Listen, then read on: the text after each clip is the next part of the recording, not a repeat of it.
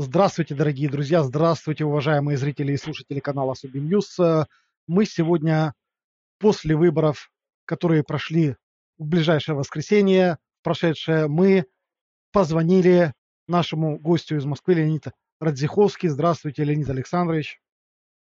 Добрый день. И, конечно, в связи с этим событием, хотя оно было и несколько предсказуемым, в последние дни у нас есть вопросы к Леониду Александровичу, на которые хотелось бы получить ответы и узнать его мнение. Эти вопросы, прежде всего, мои вопросы будут касаться а, будущего, какое теперь предстоит стране под названием Украина в связи с приходом этого нового несистемного президента. И, э, конечно же, мы рассмотрим перспективы в связи с этим российско-украинских отношений. Но перед этим хотелось бы задать немножко более отвлеченный вопрос. Леонид Александрович, меня интересует, как теперь будут переобуваться российские средства массовой информации э, в связи с тем, что раньше у власти якобы была в Украине фашистская хунта, а теперь она проиграла выборы. Как теперь они будут объяснять, что разве при фашистской хунте бывают выборы, до которой она еще к тому же еще и проигрывает? Как они это будут объяснять? Еще один вопрос. Как теперь фашистская бандеровская Украина стала первой страной на постсоветском пространстве, где президентом стал еврей по национальности. Леонид Александрович, как это все будет объяснять теперь э, кремлевские ящики телевизионные? Да, ну, а значит, во-первых, я прежде всего хочу сказать, собственно, это один из главных мотивов, почему я вообще сегодня а, поспешил, значит, выступить, что я вчера, если кто слышал, допустил, мягко говоря, неточность, прокол значит, в своем комментарии, когда я сказал, что вот в последние дни, там буквально накануне голосования, а, значит, а, какой-то человек подал иск против Зеленского, чтобы его сняли с выборов. Ну, нашел там какую-то формальную значит, причину, повод какой-то, и одновременно прошел, значит, фейк о том, что Жена Зеленского чуть не русская шпионка, которая какие-то сведения передавала и так далее. Вот. Я это в своем комментарии с горяча связал с действиями Порошенко. Сегодня меня поправили слушатели, сказав, что, во-первых, никаких абсолютно доказательств, что Порошенко имел к этим выступлениям хоть какое-то отношение. Нет таких доказательств ни прямых, ни кривых. Вот. А во-вторых, что тот, кто подал этот самый иск, это вообще известный какой-то городской сумасшедший. Ну, известный он или неизвестный, мне он, естественно, неизвестный. Но в любом случае я, значит, э, прошу э, мою ошибку отмечаю, прошу мою ошибку извинить. И хочу сказать, что эта ошибка э, почти неизбежная, системная. Очень трудно комментировать все подробности иностранной политической жизни, то есть украинской политической жизни, текущие, быстро текущие подробности в режиме онлайн, потому что, конечно, с э, всеми деталями, всеми реалиями, и даже не то, что со всеми, а с очень многими деталями и реалиями украинской политики я не знаком, поэтому такие ляпы неизбежны. Чтобы этих ляпов избежать и не ставить себя в такое положение, надо просто мне избегать комментировать текущие проблемы на Украине, чтобы ну, меньше глупостей говорить. Как э, Петр Первый говорил, гласность нужна, чтобы глупость каждого была всем видна. Ну так глупость-то она и так видна. А когда еще и допускаешь фактические э, проколы, то увеличиваешь даже искусственно эту глупость. Вполне достаточно той, Леонид которая естественно имеет место. В принципе, там непонятно, кто за этим все-таки стоял, за этим иском и чья это реально была инициатива. Конечно, можно свалить все на городских сумасшедших, но мы-то понимаем, что просто так суд от первого встречного вряд ли принял бы иск по э, такому важному вопросу. Ну, тем не менее, вот именно. доказательств нет, поэтому вы абсолютно правы, когда уточнили этот момент. Вот именно, доказательств нет, а презумпция невиновности, слава тебе, Господи, есть. Вот, поэтому это, значит, с одной стороны, объяснение перед слушателями, кто в курсе, кто слышал, кто как-то соотносил. А второе, это мне самому просто вот такой методический урок, не комментировать э, относительно мелкие события, в которых я все равно не разбираюсь, соответственно, наляпаю. Теперь, что касается вашего вопроса. Ну, это азы пропаганды. Э, та пропаганда, которая вы спросили, как теперь будут в России объяснять про фашистский режим, если он проиграл выборы, и как объяснять про фашистский режим, если в результате выборов в фашистской стране к власти пришел еврей. Ну, слушайте, значит, та пропаганда, которая... Вот я говорю, я был неправ, я ошибся, я прошу прощения. Почему я это могу говорить? Я говорю то, что я думаю, я не занимаюсь пропагандой. Пропаганда никогда, ни при каких обстоятельствах, ни в чем не признает, что она была хоть когда-то неправа. Если она в чем-то прокалывается, она просто это не замечает и идет дальше. Это азы, азы политической пропаганды. Никогда, какие бы глупости ни говорили, политическая пропаганда никогда не дает, не включает задний ход. То есть она преспокойно может сегодня говорить прямо обратное тому, что она говорила вчера, и только, собственно говоря, этим и занимается. Как говорили в советское время, пропаганда колеблется вместе с линией партии. Вот. Но она, естественно, никогда не говорит, вчера мы говорили то, сегодня это. Вся пропаганда рассчитана только на одно. На разжигание эмоций здесь и теперь, в эту секунду. А секунда прошла, и все забыто, и пошли дальше. Но эмоции, если бить все время в одну точку, то они остаются, события забываются, слова забываются, оценки забываются – ну, огромной массой зрителей забываются. Профессионалы помнят. Ну и плевать на этих профессионалов, кому они нужны. Вот, какую линию возьмет э, российская пропаганда в отношении Украины, гадать бесполезно, потому что эта российская пропаганда не существует, как любая пропаганда, не существует сама по себе. Соловьевы, Киселевы – это просто шестерки. Это никто с этим, по-моему, и не спорит они выполняют приказ хозяина. Вот каким будет приказ, сегодня уверенно сказать нельзя. Значит, здесь очень важно, вот буквально сегодня, завтра, первые два-три дня. Я не знаю, когда на Украине по закону полагается официально сообщать окончательные итоги выборов. Через день, через два. Ну, там, дает, там дается, любом... по-моему, чуть ли не месяц, но обычно по практике это происходит через 2-3, э, через несколько дней. Максимальный ну, выдается срок, при таких, но обычно быстрее. При таких оглушительных результатах, ну, сегодня, завтра официальное оглашение, по-видимому, последует. Значит, у России есть люфт. Ну, во-первых, давайте отбросим этот эфемизм. России, никакой России нет. В России есть один единственный человек, который в соответствии со своими желаниями, настроениями, мыслями принимает все решения во внешней политике. Во внутренней это не так, а во внешней это только так. Это Путин. Вот что он хочет, то он и сделает. Значит, у него, у Путина есть день-два, чтобы определиться. Определиться в чем? Ну, ясно в чем. Поздравлять э, Зеленского или нет. Вот и все. Это, кстати, интересный список тех, кто поздравил, я вот почитал. Какой-то он странноватый, правда. Вот Лукашенко поздравил, значит, и поздравил премьер Армении.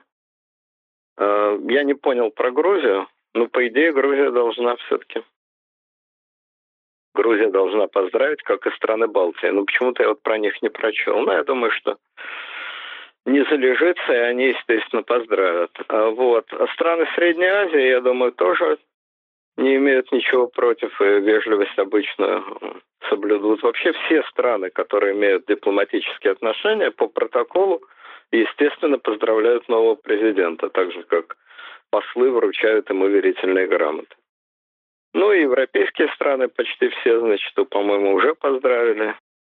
Не знаю, как там Германия, вот про Германию не читал.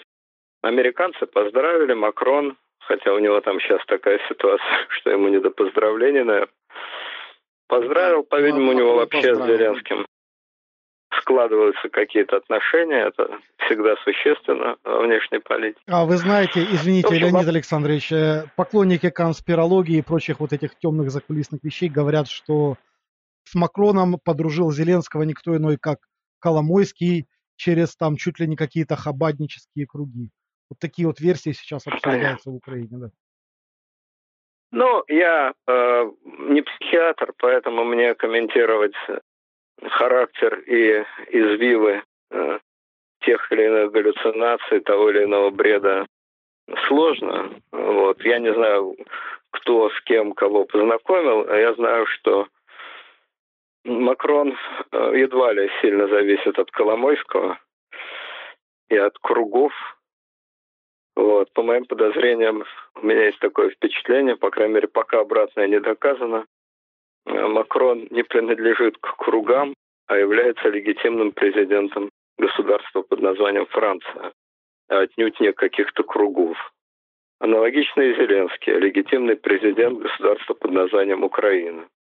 И представляет это государство вовсе не круги. Нет, ну, конечно, можно считать, что 75% избирателей Украины находятся под влиянием кругов, хабатнических кругов. Но я еще раз повторяю, я не психиатр, и поэтому мне трудно объяснить, как в сознании этих людей круги э, контролируют 75% населения Украины. Ну, это, это к ним, это вопросы к ним. Так вот, какие бы там ни были круги, я считаю, что, там, по-видимому... Я считаю, что тесные отношения Зеленского и Макрона это наоборот на пользу Украине и украинскому народу, поэтому тут как раз наоборот все в порядке, и что-то тут искать, это, конечно, смешно. Нет, вне всякого сомнения, личные отношения президентов очень важны. Э, я думаю, что в наше время они, как это странно, может, не прозвучит, не менее важны, чем личные отношения королей э, во времена монархии. Президенты, конечно, меняются, но в тот период, пока они президенты, как складываются личные отношения, это действительно важно. Мы это знаем, но хотя бы, чтобы далеко за примером не ходить отношения Путина и Саакашвили. Они многократно усилили, и, вернее, не то, что усилили, а просто из-за них произошли почти все неприятности в отношениях э, России и Грузии. Потому что объективных причин э, реально там не было. Отношения Украины с Россией – другая история. Тут никакие личные отношения ничего не меняют. Ну вот, короче говоря, значит, э, так или иначе все страны которые поддерживают дипломатические отношения, всегда поздравляют по протоколу. И вот сейчас единственный главный вопрос, который, собственно, очень много определит, это как себя поведет Россия. А, поздравит, наконец, а, Путин Зеленского? Признает он вообще эти выборы или нет? Это, я думаю, вопрос, над которым сейчас Путин думает. Хотелось бы надеяться, что думает, потому что если он не думает, то значит тут и думать не о чем, никакого поздравления не будет что, естественно, сразу определит тональность отношений. Значит, вообще российское руководство, оно нездоровое, надо сказать правду. Э, психически просто неадекватное. Но опять-таки я не буду говорить о руководстве. Я могу сказать, что поведение Путина нездоровое просто. Э, поведение человека, у которого тяжелые фобии. Ну, в чем это проявляется? Ну, элементарно, в словах, естественно, в чем же еще?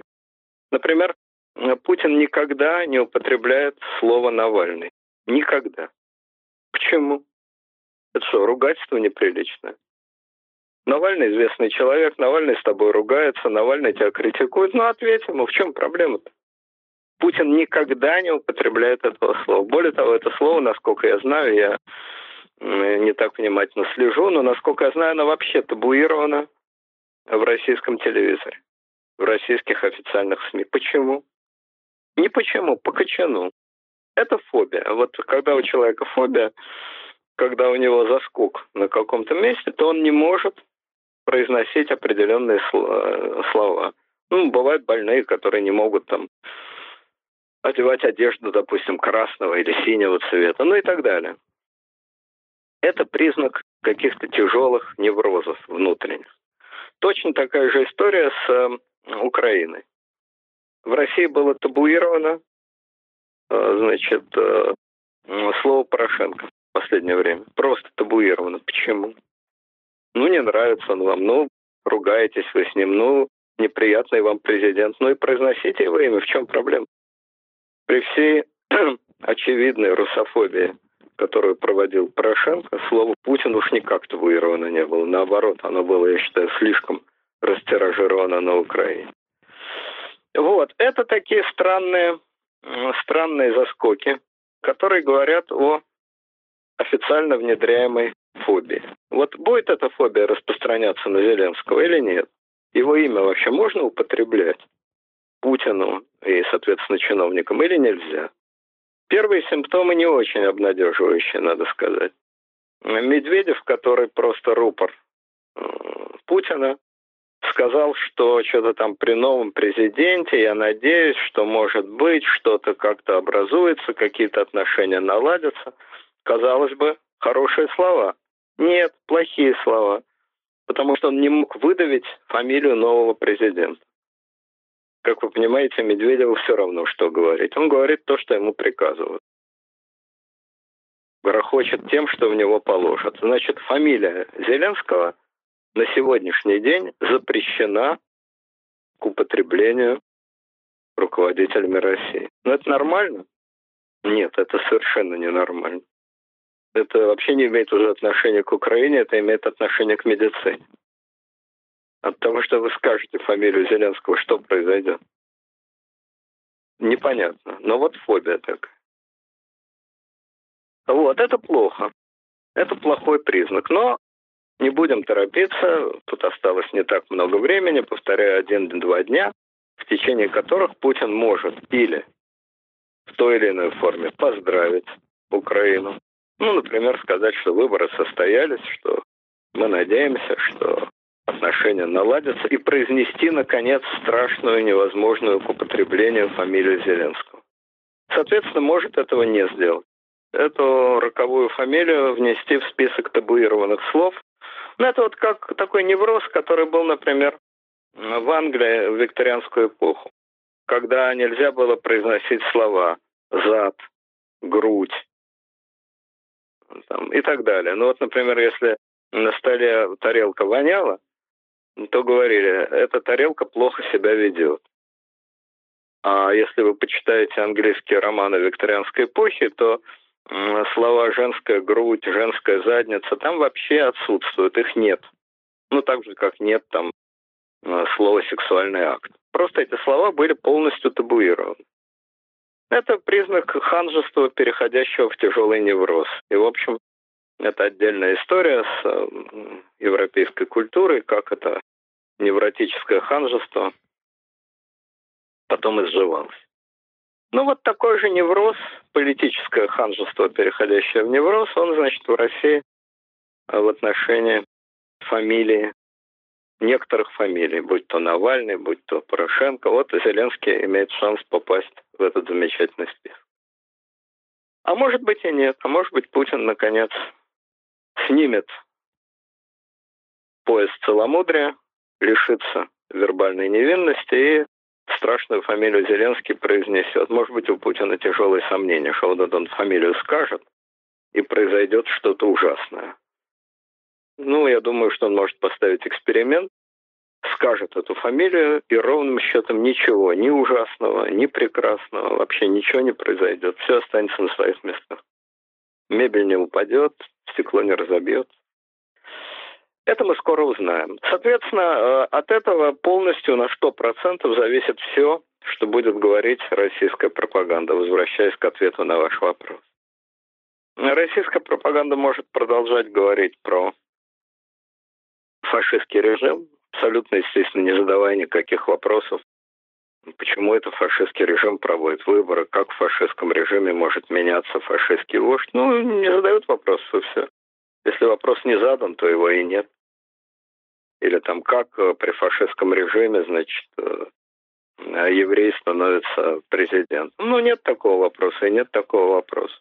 Ну, вот так же, как для сторонников теории, которую вы сейчас рассказали. Но нет вопроса, каким образом э, три четверти избирателей Украины принадлежат к хабатникам. Ну, нет такого вопроса и нет такого вопроса. Просто есть хабатники и все. А 75% избирателей Ну, это 75% избирателей. Хабатники отдельно, избиратели отдельно. Так и тут. Ну, нет вопросов.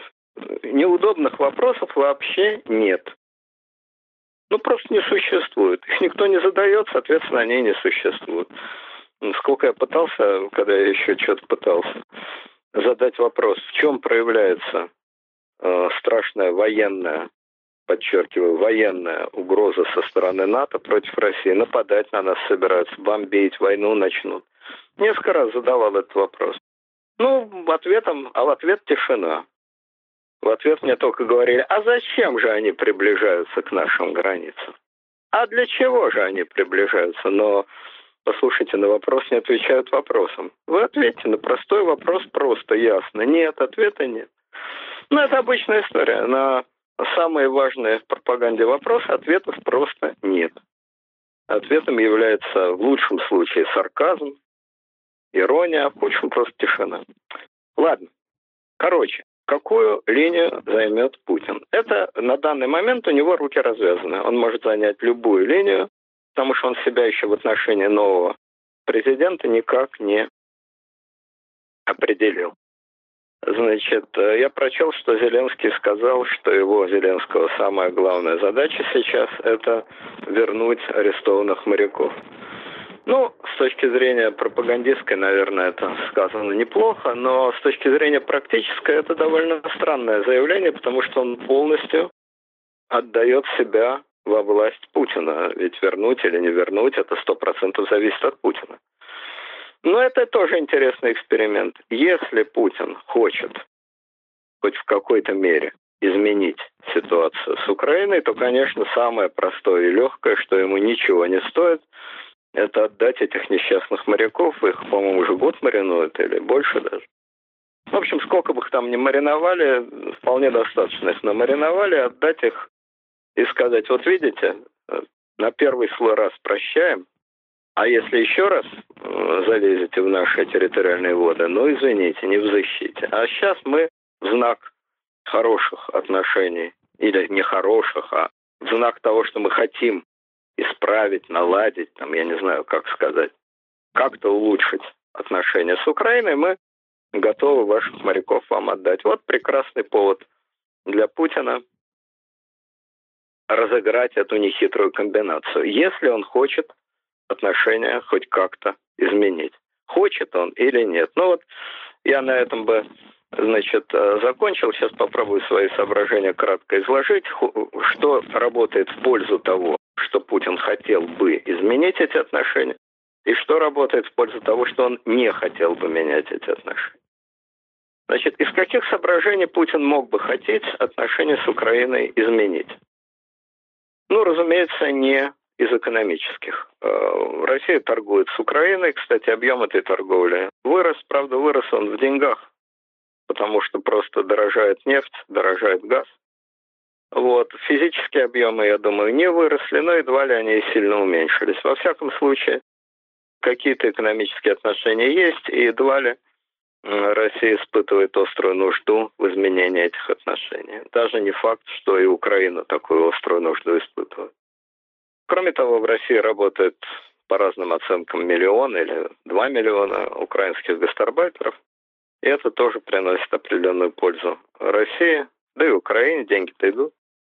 Вот, но тут, в общем, никаких радикальных изменений, я думаю, Путин не ждет, да и вообще в этом смысле экономика не особо волнует. А другой, может быть, аспект для Путина важный. Это, конечно, аспект политический и пиаровский.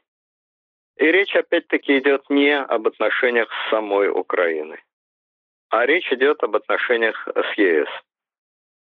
Значит, э, если Путин хочет как минимум какого-то смягчения отношений с ЕС, хотя бы чтобы не вводили новые санкции. Или хотя бы чтобы режим санкций де-факто несколько ослаб. Или при сохранении всех санкций, но хотя бы режим психологического давления на Россию несколько ослаб. Вот для решения всех этих вопросов, любого из этих вопросов, иной дороги, кроме хотя бы символического улучшения отношений с Украиной у Путина нет. Обойти этот столб невозможно. Значит, что мог бы Путин сделать для улучшения отношений с Украиной? Первое, очевидное, это смягчение риторики. Это легче легкого. Если риторика, ну, по крайней мере, на уровне президента меняется на Украине, то очень легко, еще гораздо легче поменять всю государственную риторику в России. Это делается простым перещелком каналов. Да, российские каналы привыкли поливать грязью Украину, проклинать, кричать про фашистов, но будут кричать про что-нибудь другое. Я верю в таланты Соловьева, Киселева и других товарищей. Они найдут, о чем еще кричать. Тем для криков много. Наконец, они могут кричать и про Украину, но просто кричать в 10 раз меньше. Это делается, еще раз повторяю, элементарным перещелком рубильника. Но одного смягчения и уменьшения риторики мало. Нужны какие-то действия. Значит, о каких действиях может идти речь? Ну, о Крыме говорить вообще не приходится. Этой темы для Путина, для России не существует. Тема эта закрыта. О Донбассе. О Донбассе, да, тут возможны разные варианты. Значит, теоретически э, Путин э, провозгласил то, что он хочет, возвращение Донбасса в состав э, Украины возвращение в качестве троянского коня России. То есть ДНР и ЛНР получают э, широкие полномочия, они становятся значит, не просто областями, а областями с особыми правами. Ну, в общем, делается шаг к превращению Украины в федерацию. При этом они остаются, значит, естественно, остаются под русским влиянием ну и таким образом этот троянский конь будет внутри Украины очень многое определять. Это теоретическая позиция России, которая была заявлена, которую удалось хотя бы частично э, прожать в условиях Минских соглашений и так далее. Но Путин прекрасно знает, что это голубая теория, что на практике это невозможно. Это невозможно, потому что на это никогда не пойдет Украина потому что такая федерализация означала бы для Украины просто абсолютный хаос и развал. Вот. Это невозможно даже если бы президент Украины, президент Зеленский на это согласился. Ведь такие штуки решает не только и не столько президент, сколько Верховная Рада, как я понимаю. Рада на это никогда в жизни не пойдет, поэтому тут обсуждать нечего. Ну и кроме того, не последнее значение имеет мнение и самих жителей ДНР и ЛНР. Их вообще никто никогда ни о чем не спрашивал. Минские соглашения заключались просто от их имени, выступали какие-то никому неизвестные люди. Кстати, одного из этих людей уже убили, насколько я понимаю, Захарченко подписывал. А второй вроде бы подписывал э, Плотницкий, который оттуда сбежал. Но дело не в именах. А, конкретных людей, а дело в том, что эти люди никого не представляли, никакого опроса не проводили, референдума не проводили. Вообще мнение этих двух миллионов людей никто не спрашивал. С украинской стороны подписанты, кстати, тоже никого не представляли, по большому счету. Тоже никого не представляют. Кучма, ну кто такой Кучма? Ну, президент, бывший президент. Вот, в общем, юридические значения этих Минских соглашений ничтожно. А политически это вот твердая позиция России. Внедряем вам троянского коня. Еще раз повторяю, не только Украина на это никогда не согласится, но я думаю, что и жители ДНР и ЛНР эм, совершенно не в восторге от такой перспективы. По крайней мере, вот то, что я читал э, в сетях, они говорят, что никогда мы не пойдем назад. Мало ли что там э, в Минске подписали, плевали мы на высказывание такого-то и на высказывание такого-то, и даже на высказывание самого Путина. Мы хотим самостоятельности, мы уже самостоятельные. Может быть, это не доминирующее там мнение. Но ясно, что как минимум население расколото. И просто так, э, как песок, их высыпать из самосвала едва ли удастся. То есть, короче говоря, этот вариант, прописанный на бумаге, о котором постоянно долдонят как о священном писании, это просто набор слов, который ничего не означает. Ну так что же можно реально изменить? Выполнить Минские соглашения невозможно. Понятно. А что можно? Можно сделать одну действительно важную вещь. которая не имеет к этим Минским соглашениям никакого отношения и которая заключается не в болтовне о том, кто прав, кто не прав, кто тут агрессор, а кто тут жертва агрессии, а в решении очень важного, очень конкретного и очень человеческого вопроса. Значит, на Украине все время говорят, что там идет война. Ну, я с этим совершенно не согласен, потому что война, как вы прочтете в любом толковом словаре, это постоянные крупные военные действия силами больших соединений, это изменение линии фронта, это бомбежки, окружение, сражения, ну, в общем, все то, чего там и в помине нет. Войны там нет, но что там есть? Там есть перестрелки, там есть постоянное ожидание. Если сегодня перестрелки нет, то завтра она может быть. Там есть ожидание артиллерийских выстрелов. Короче говоря, есть очень напряженная ситуация, как для жителей ДНР, ЛНР, так и для всей Украины, потому что кто-то погибает, каждое такое значит, э, дело тут же распиаривает невероятно. В общем, ощущение военного конфликта. Не войны, но военного конфликта. Вот это можно прекратить. Ничего не меняя ни в юридическом, ни в фактическом положении вещей. Это можно прекратить. Как это можно прекратить? Ну, просто при наличии доброй воли. Проводятся переговоры на любом уровне, от президентского до начальников генеральных штабов э, между Россией и Украиной.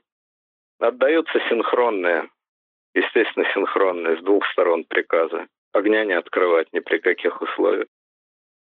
Появляются группы мониторинга, ну, желательно ООНовские. На э, линию разграничения войск вводятся в большом количестве ООНовские наблюдатели или даже войска ООН, и конфликт окончательно перестает быть военным. Он переходит в ту стадию, в какой находится, например, конфликт Абхазии и Грузии. Абхазия считает себя независимым государством, Грузия Абхазию не признает, но никаких перестрелок, никаких, никакого подобия военных действий там нет. То, что называется замороженный конфликт. Это ничем не грозит ни э, Путину, ни Украине, но это дало бы громадный э, выигрыш в пиаре для Зеленского, потому что, естественно, он сказал бы, я смог прекратить то, чего не мог Порошенко, прекратить войну. Еще раз повторяю, войны там нет, но прекратить вот эти военные действия я смог. Это очень большая, конечно, победа. И это было бы достаточно выгодно Путину, потому что, по крайней мере, один аргумент в конфликтах с Европой был бы снят. Вот вы э, стреляете, вот вы ведете. Нет, мы не стреляем. Нет, мы не ведем. Нет, там все окончательно замерло. Как минимум, это некоторая гарантия от того, что не будет новых санкций. Ну и вообще, это небольшой, но ход к смягчению отношений с Европой. При этом Путин абсолютно ничего не теряет внутри страны. Уж кто-кто, а население России к этому совершенно равнодушно. Это одна чаша весов. Другая чаша весов прямо противоположное продолжение, а может быть и эскалация конфликта а, с Украиной, сохранение, значит, вот этой сковороды в раскаленном состоянии. Огонь не выключать. Зачем это нужно Путину? Было бы продолжение конфликта, наращивание конфликта, конфликта А. Пиаровского и Б. остатков, угольков конфликта военного. С точки зрения государственной, с точки зрения интересов российского государства, Путину это абсолютно не нужно. Абсолютно. Один вред. С точки зрения пиаровской, Путину это тоже не нужно, потому что те времена, когда на конфликте с Украиной делалась популярность, делался рейтинг, поднимался пиар, эти времена прошли. Мы видим, что даже на Украине эти времена прошли. Голосование показывает, что на одной борьбе с Россией ничего не добьешься. Добьешься только обратного эффекта, только раздражения от того самого молчаливого большинства, которое голосует. Но В России это тоже прошло. Никакой популярности это не имеет, никакого рейтинга это не дает. Люди без всякого интереса слушают очередные вопли экспертов полусумасшедших, которые там беснуются в студиях. Это все проехали. Значит, с государственной точки зрения это минус, с пиаровской точки зрения это ноль, причем ноль переходящий тоже в минус. Зачем же это может быть нужно Путину? Ответ прост. Если это будет сохраняться, продолжаться, это, то есть конфликт, и никаких шагов к примирению сделано не будет, то это объясняется не государственными соображениями, не пиаровскими соображениями, а только личными психологическими соображениями человека по имени Путин Владимир Владимирович. У него личные на эту тему есть проблемы. У него вырос личный большой зуб не на Зеленского, а на Украину. Кстати, на Зеленского тоже. Кстати, на Зеленского тоже. Потому что дело не лично в Зеленском, разумеется, они не знакомы. Но сам факт этих выборов, открытых, конкурентных, настоящих, это, конечно, для Путина тяжелое оскорбление. Тяжелое оскорбление. Контраст слишком ужасный. Понимаете, выборы первой свежести на Украине и выборы второй свежести в России, точнее не выборы, а просто осетрина второй свежести – это тухлая осетрина. Вот в России тухлая осетрина. И жрать тухлую осетрину и смотреть, как рядом люди едят осетрину свежую, это неприятно.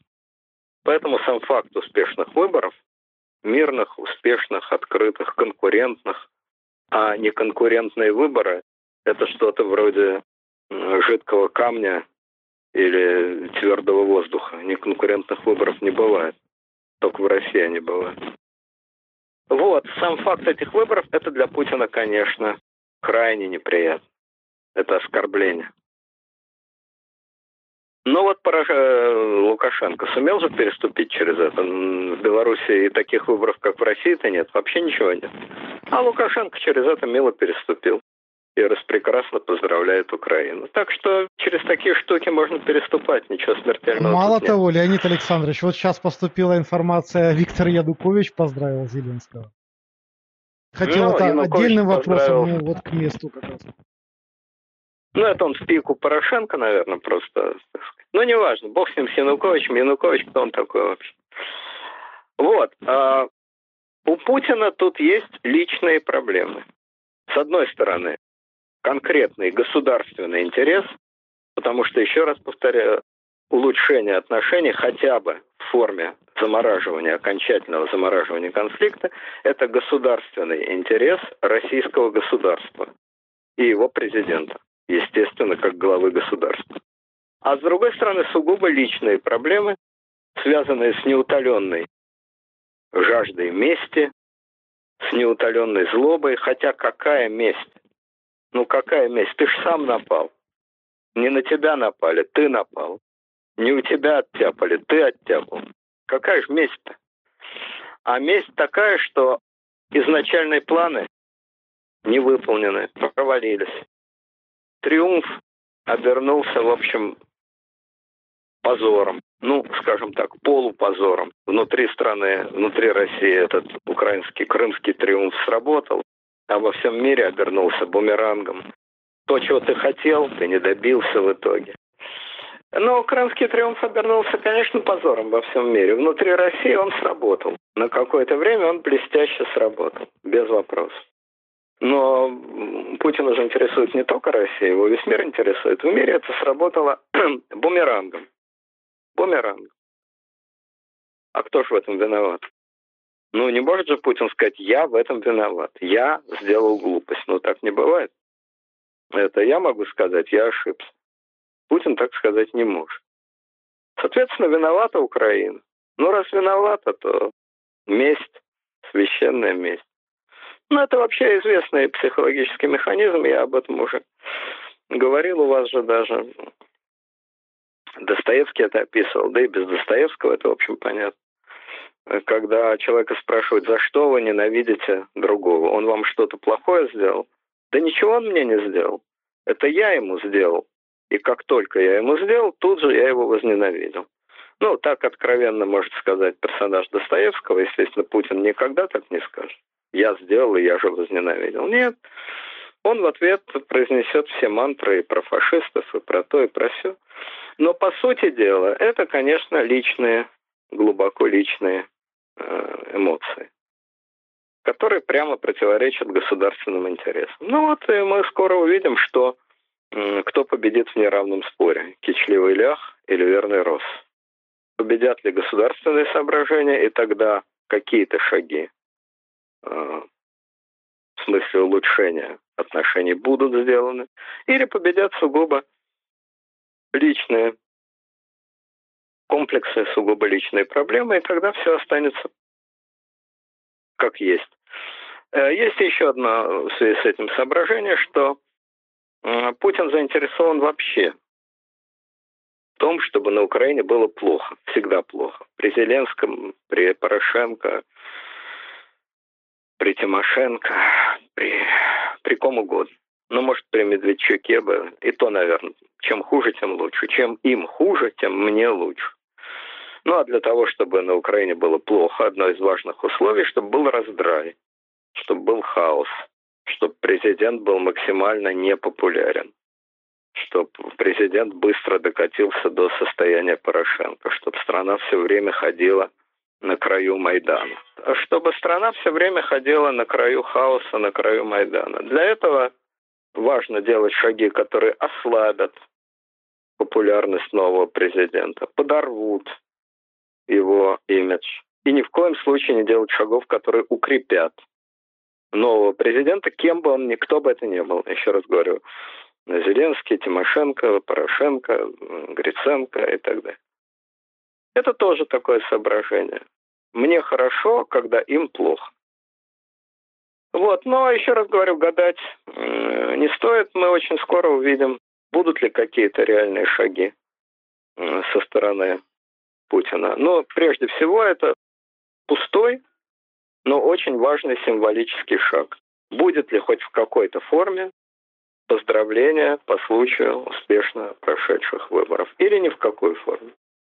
Или Я... ограничиться тем, что вот выдавил из себя несчастный медведь? Леонид Александрович, еще один вопросик. Вот известия сообщают о том, что Госдума таки рассмотрит вопрос о непризнании выборов тут написано на Украине, ну, я скажу Украине. И в связи с этим, как вы думаете, это игра в какое-то запугивание, это еще какая-то неопределенность в Кремле, или что эти сообщения означают? И как это скажется на признании или непризнании Путиным э, поздравления Зеленского? И попутно хотелось бы спросить у вас, повлияет ли на поздравление Путиным Зеленского то, что это уже сделал Трамп? Ведь мы понимаем, насколько психологически Путин привязан и зависит от э, личности американского президента? Ну, а то, что сделал Трамп, э, это для Путина ничто, потому что, да, он зависит от Трампа, он все время смотрит на Трампа, но он очень часто делает вещи, которые полностью противоречат э, тому, что делает Трамп. Почти по всем вопросам они занимают прямо противоположные позиции. Так что, скорее уж, это могло бы в негативном плане сработать, но тоже не факт, потому что не все, что делает Путин, он делает специально по логике раз Трамп направо, я налево. Нет, это, я думаю, не связанные вещи. Что касается Думы, то это тоже интересный вопрос. Я, честно говоря, не помню, кто внес это замечательное предложение. Если его а, внесла ЛДПР какая-нибудь, то это ничего не значит. Просто они спешат показать своему избирателю, какие они крутые, и какие они вообще э, отвязные и прикольные, и бог знает какие. Если же это внесла Единая Россия, то это уже кое-что означает. Естественно, если Дума примет закон или знаю, решение, постановление, ну, я не знаю, как это называется, ну, некий официальный документ о непризнании выборов на Украине – то она его примет в одном и только одном случае, если она получит приказ из Кремля. Это очевидно. Дума вообще ничего не делает без приказа из Кремля в политическом смысле. Ни одно политическое решение Думы, ни одно политическое заявление Думы никогда не делается без приказа из Кремля. Поэтому, если Дума такое решение примет, то это значит, им приказали в администрации президента. Тогда ни о каком поздравлении не может идти речи. Э, Путин выступит просто в роли более мягкой, потому что эти вообще заявили, что мы не признаем, а Путин ничего не заявил. Вообще ничего. Вот, ну посмотрим, это тоже важный маркер. Безусловно, это важный маркер того, чего сейчас на данный момент хочет администрация президента. А, кстати, я прочел, что какой-то член Совета Федерации от Крыма сказал, что надо бы выборы на Украине признать. Пикантно, что это сказал. Зеленского уже Крыма, пригласили но... в Крым, кстати. И даже заявили, что если он не трус, то он должен приехать. Ну, это провокационный фейк, такой прикол, провокационный прикол. Вот, но это э, понятно, что ерунда. А вот то, что он сказал, что надо, значит, э, признать, это любопытно. Конечно, это тоже абсолютно ничего не означает. Ну, сказал и сказал, что это расстреляют, что ли.